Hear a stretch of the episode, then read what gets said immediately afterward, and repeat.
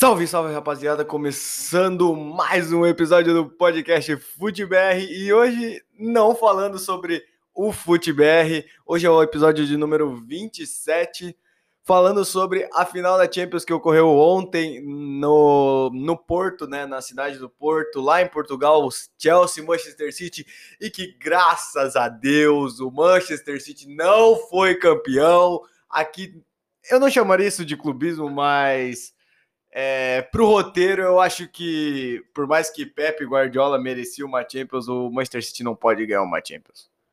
É, tem que esperar mais um pouquinho, tem que ser um pouquinho maior. Não estou falando que um time tem que ser grande para ganhar uma Champions. Eu adoro surpresas, adoro é, os times que a gente não espera que chegam até lá, mas o Manchester City não podia. Pelo meu coração de torcedor do Manchester United, não deixa isso acontecer. Ontem o Chelsea se sagrou campeão da. Essa alegria do podcast Futebol de hoje, que está sendo gravado quase que ao vivo aqui para vocês. Tô gravando isso aqui agora, são 1h17, acabando isso aqui eu já vou editar, já vou postar. É... Cara, é uma alegria imensa isso aqui. Obrigado, Kai Havertz, obrigado. E mas vamos falar um pouco sobre o jogo, sobre a partida, que infelizmente, né, contou com Thiago Silva tendo que sair é, no meio do primeiro tempo por uma lesão. E aí não adianta na é, cabeça de torcedor e o torcedor vai falar, não adianta, pipoqueiro, não sei o quê. Mas, cara, o Thiago sabe, o Thiago é merecedor. Ele teve a sua segunda oportunidade na Champions League, como perdeu a da última temporada com o Paris Saint-Germain. Também teve essa oportunidade do Thomas Tuchel. E hoje, hoje, no caso, né, ontem, os dois acabaram se sagrando campeões. O tempo fez bem, o destino fez bem e colocou os dois no Chelsea, que teoricamente é um time que investe menos que. É, também não, porque uh, eu ia falar que é, teoricamente é um time que investe menos, mas o Chelsea teve bastante investimento para essa temporada. Teve o Ziyech chegando, teve o Havertz, tem o Werner, é, que são jogadores caros. Não não digo também, não digo em questão de pagar é, a transferência, mas em questão de salarial, em questão salarial também. É, são jogadores que não são baratos. E, cara, mas o Chelsea tem outro nome que. Na verdade, a gente deveria falar um pouco sobre o jogo. Foi um jogo que o Manchester City foi pouco. É, o Manchester City foi pouco agressivo, eu acho que é a palavra. O Manchester City tentava sempre, na verdade até o final do jogo, até o final do jogo o Guardiola ligou o modo Abel Braga, que bota Agüero, o Gabriel Jesus e o famoso latereio, que é o lateral que vira escanteio jogado na área e bola na área, isso aí já já é, é natural, o time que tá perdendo é o desespero e pro abafa, isso não acontece só aqui no Brasil, para quem acha que só acontece aqui. É, lá no final do jogo, lá na Europa também, os times se desorganizam taticamente para tentar um gol, para tentar, isso é totalmente válido, não estou falando que isso é errado. Mas o City até foi um time organizado que tentava na sua jogada, melhor jogada, enfim, que é jogar essa bola no fundo em profundidade para Sterling e Marres, que abrem e puxam bem, abrem esse espaço, atacam muito bem o espaço pelas pontas para tentar essa bola cruzada para o meio, que De Bruyne e Foden jogando de falso 9, também Sterling Mahrez entrando na área quando não está do seu lado a bola, mas que foi pouco efetivo. O Thiago Silva fazia uma bela partida já, mas aqui eu vou dar os créditos para quem falou, o Rafael, a gente estava assistindo o jogo junto ontem, ele citou, na hora que o Thiago Silva sente, ele até não sai mancando. O Thiago Silva não sai tão mancando assim, não sai desesperado e maca, não. O Thiago Silva sai de pé, mas é, a frase que o Rafael disse foi a seguinte: eu concordo. O Thiago Silva é, é experiente e ele viu que se tivesse que correr atrás de um Sterling da vida uma hora, ele ia perder essa corrida, ia tomar nas costas por causa dessa, desse incômodo na virilha que ele teve. Enfim, não, não sei qual a lesão concreta, mas ele iria perder na corrida por causa disso. Então ele sai e vem o Christensen para o jogo, que ali eu falei é a cara de dar uma bosta, é o Christensen entrando nesse jogo mas enfim, não deu. É, outro ponto legal do, do time do Chelsea, agora falando do time do Chelsea, é que como joga a bola o Ben Chilwell, como joga a bola o Mason Mount, o Havertz também. O Werner perdeu gols, três chances claras. Perdeu não, perdeu duas e uma ele finalizou para fora. Então, vou colocar, perdeu três chances claras. Perdeu três chances do Timo Werner, mas uma tecla que também meu irmão sempre bate por aqui é que o Timo Werner ataca muito bem o espaço pelas pontas, ele cria oportunidades para o Chelsea. Por mais que quando chegue a hora dele fazer o gol, o homem gosta de perder um gol.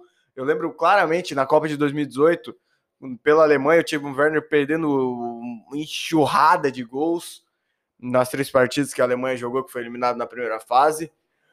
O Timo Werner ali era só uma promessa. Eu acho que quando a bola dele começar a entrar, quando ele começar a fazer gols, ele vai desandar e aí não para mais. Mas ainda precisa maturar um pouco na questão de fazer gols. Tá pegando, pecando, é um atacante que tá pegando, pecando na hora de fazer gols.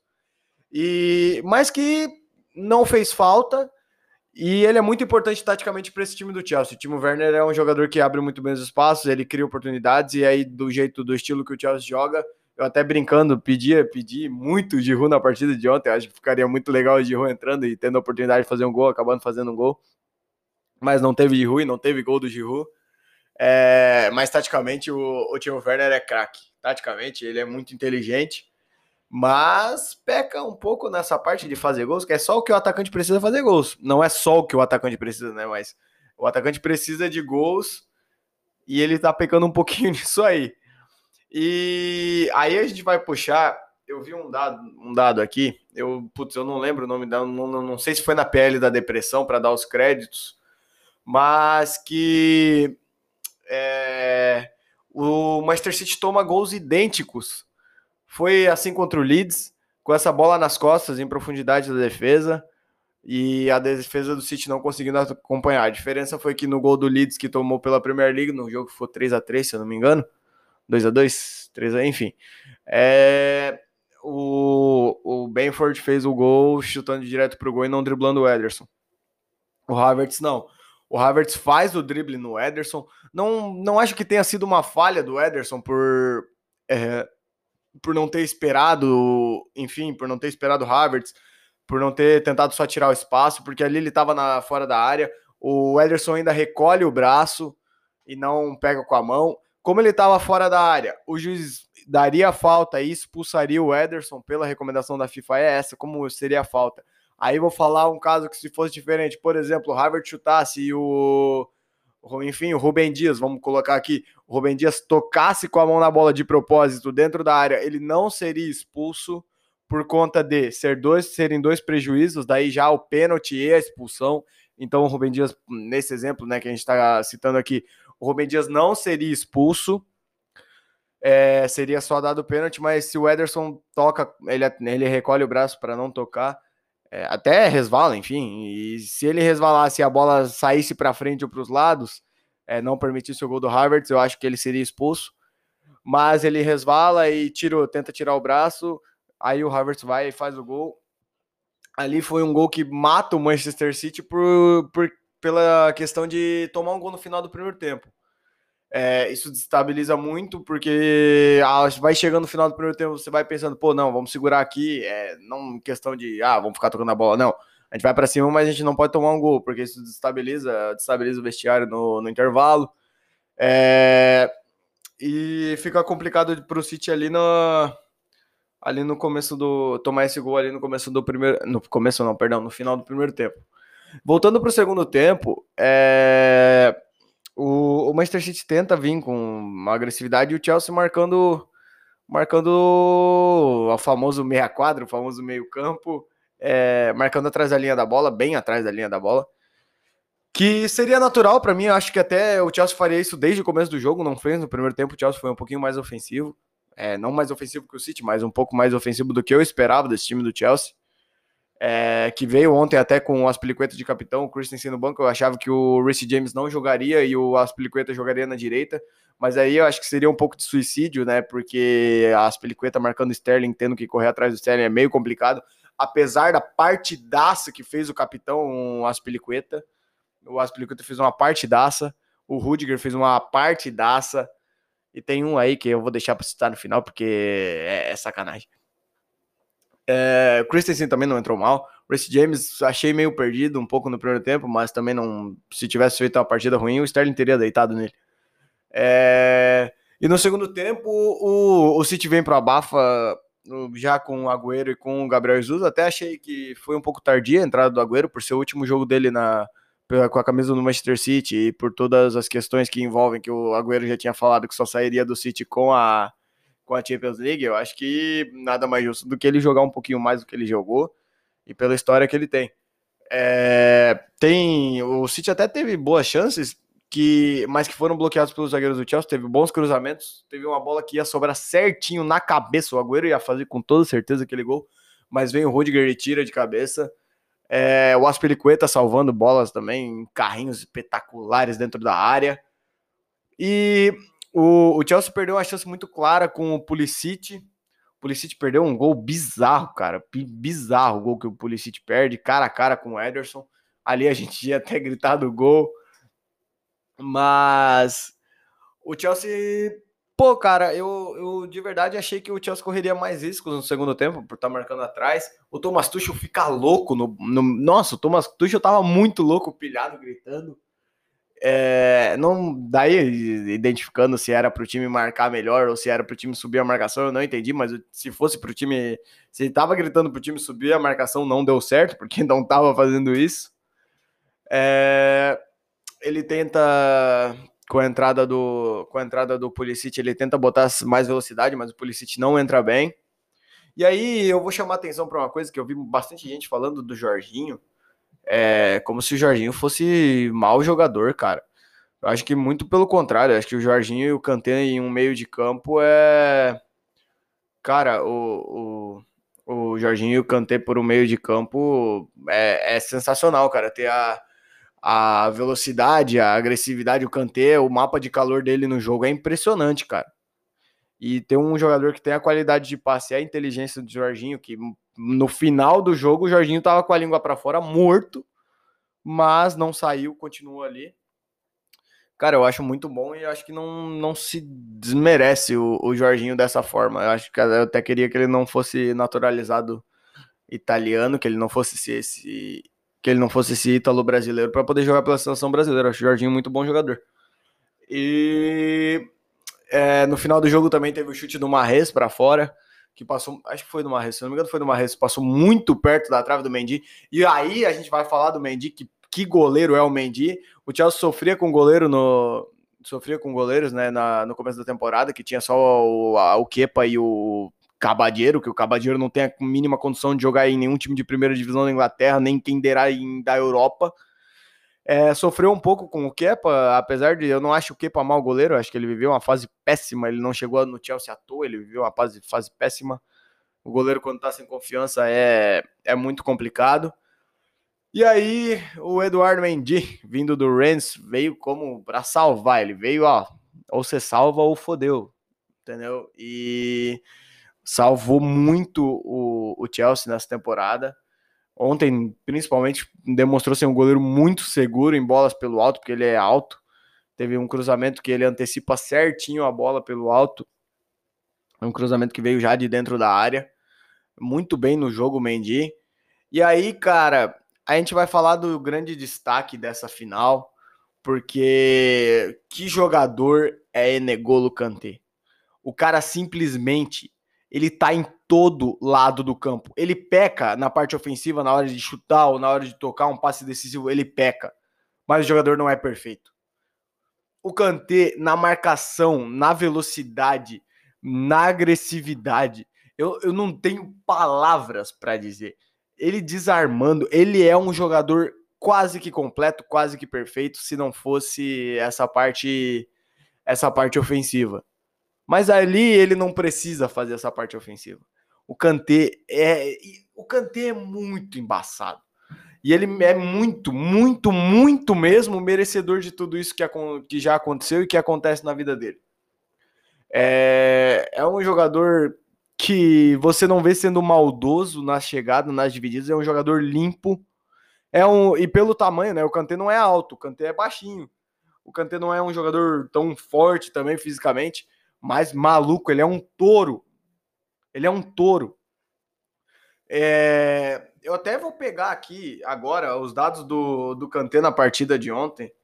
é, que eu dei uma olhada só no. Eu dei uma olhada por cima só no, no mapa de calor dele. Eu vou pegar aqui agora para vocês para falar alguns dados do, do Kanté na partida de ontem. Porque realmente, cara, foi impressionante. Tá aqui, ó. Kanté, 30 anos, 1,69m, pé direito. Número 7. Tá aqui a partida de ontem, nota 7,5 pelo SofaScore. É, o mapa de calor dele é impressionante. Ele deu 53 toques na bola, 29 passes certos, ou dos passes certos foram 85,3%. Um passe decisivo. Ele teve uma finalização para fora, que foi aquela, aquela cabeçada que ele ganha dos dois zagueiros do Manchester City. Ele sendo muito pequeno, consegue ganhar dos dois zagueiros do Manchester City. Ele deu uma cabeçada assim no primeiro tempo. É, duelos no chão ganhos. De 8, ele ganhou 7. Duelos aéreos ganhos. Ele, lembrando, o Kanté tem 1,69m. Ele ganhou 4 de 7. É, sofreu duas faltas, fez dois cortes, uma interceptação, três desarmes. Mas isso, a questão desse dos desarmes estarem embaixo, que eles contam daí, desarmes cruciais, que se eu não me engano, os três foram no segundo tempo. Cara, o hitmap dele, o hitmap dele da temporada, que é o mapa de calor, é impressionante, cara. É todo lado, é todo lado. O Kanté é um espetáculo de jogador que Aí que nem eu falo, né? Com o Jorginho, com o Werner, com o Mount, com o Harvard, acaba se completando e ficando melhor ainda. Se, se o Chelsea tivesse jogado a temporada inteira assim, tinha condições de ser campeão, tinha condição de, clara, de ser campeão inglês. Tudo bem que o Frank Lampard é, deixa o trabalho no meio da temporada para o Thomas Tuchel. Acho que o Thomas Tuchel encaixou bem ali no Chelsea. Eu acho que o Chelsea, com uma contratação pontual, é, pode render mais ainda na próxima temporada, que começa que começa a partir de agosto ou julho, se eu não me engano. É, tem tudo para isso. E, cara, agora falando com o lado clubista, deu de falar sério um pouquinho por aqui, vamos descontrair um pouquinho. Que bom que o Manchester City não venceu. É, eu acho que pela vale muito pela brincadeira, porque o Manchester City é um time que a gente fala, eu falo, né? que nasceu em 2012 com aquele gol do Agüero em cima do Queen's Park Rangers, que deu o título e tirou o título do United da Premier League depois de tanto tempo que o City estava sem ganhar. O City tem muitos rebaixamentos no campeonato inglês. É, é, um time que começou a ficar grande depois do dinheiro é, que foi investido ali, isso ninguém pode negar. É, e cara, calma aí, City. Calma aí um pouquinho. Quem sabe daqui uns 50 anos chega a hora de vocês ganhar uma Champions, porque o maior da Inglaterra só existe um maior da Inglaterra um só. E o nome é Manchester United. E em Manchester, o Manchester United é pai de vocês. Então vocês, é, a galera que torce pro Manchester City, me perdoe, mas o Manchester City é filho do Manchester United.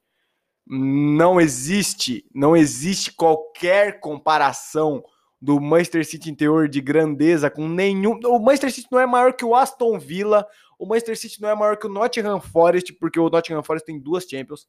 O Manchester City não é maior, eu não sei se é maior que o Everton. É, é, tudo bem, se você for comparar o time de hoje em dia, óbvio, não tem comparação. Manchester City, Everton, Aston Villa, Nottingham Forest, não tem. É, falando ah, da temporada 2020-21, não tem. Mas se a gente for puxar a história, o City não é maior que esses times. É, e é muito legal zoar o Manchester City. Isso é muito legal. Porque cara, virou um time tão da moda.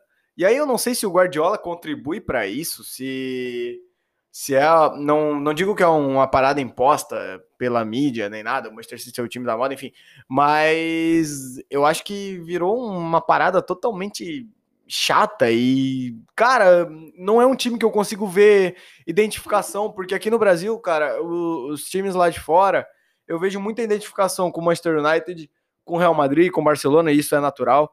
É, até com o Atlético de Madrid, eu vejo com o Liverpool, eu vejo com o Chelsea, porque na minha família eu cresci vendo meus primos e meu irmão, enfim, sendo torcedores do Chelsea. Eu vejo com o Arsenal, eu vejo muito pouco com o Tottenham. Eu vejo, cara, com o Raio Valecano da Espanha, tem um, um, até um cara até mais famoso, me perdoe por esquecer o nome, mas no Twitter, eu tava até vendo isso hoje, com o Raio Valecano da Espanha. É, mas, cara, eu vejo muito pouco essa identificação com o Manchester City. É, tem o Ícaro Análises, até apareceu semana passada no Esporte Espetacular. É, ele é da Bahia e faz, tem, faz análise tática, mas é, não vê. Ele é torcedor do Manchester City, mas muito por causa do Guardiola. é, e da análise tática, que óbvio, se você for fazer uma análise tática do, do City do, do Guardiola, é óbvio que é algo impressionante. Mas, cara, não dá, não dá, não dá. Eu não vejo, eu não consigo ver essa identificação de torcedor mesmo do Manchester City. E é legal zoar, é legal brincar, é legal essa brincadeira com o Manchester City. Eu acho que é, é algo saudável. E, cara, eu até tinha essa brincadeira de falar que enquanto eu for vivo aqui, o Manchester City não vai ganhar essa Champions, não vai ganhar uma Champions. E eu continuo dizendo, porque tenta na próxima temporada, porque essa não deu, mas eu só digo que em Manchester só tem um rei, e Manchester só tem um que comanda. E eu até vou pegar a frase aqui da página Cristiano Ronaldo Brasil no Twitter. Manchester só tem um dono e nada muda. E aí a foto é o Cristiano Ronaldo beijando a foto da a taça da Champions em 2008 contra o Chelsea. E, cara, eu digo que se Cristiano Ronaldo voltar, até arrepio em falar isso, se o Cristiano Ronaldo volta, volta para Manchester, pro lado certo de Manchester, a gente vai papar mais uma Champions. E que seja nessa temporada, cara. Volta, pelo amor de Deus, papai Cris. Hoje o podcast FuteBR saindo um pouco desse contexto, do, saindo do nome podcast FuteBR, falando sobre a Champions. Mas é bom, é, depois de 27 episódios, se eu não me engano, eu acho que esse é o 28. Eu falei no começo, né? Então vou até verificar aqui. Mas é, esse é o 28 episódio, cara. Depois de 27, a gente falar um, um. Tem um episódio sobre futebol europeu, acho justo, acho válido. E, cara, volta, volta, Cristiano Ronaldo, volta, vem jogar com o Bruno Fernandes lá, com Cavani, com Rashford, porque tá difícil a situação do United depois da saída de Sir Alex Ferguson não é tão legal. E a gente tá na fila aí para ganhar uma Premier League faz um tempinho já. E cara, se ele volta, a Champions vai vir de novo, a Orelhuda vai vir de novo para Manchester e vai vir pro lado que já ganhou, né? Não vai vir pro lado que nunca ganhou e não vai ganhar, não vai vai passar muito tempo ainda sem ganhar Manchester City. Pode ter certeza.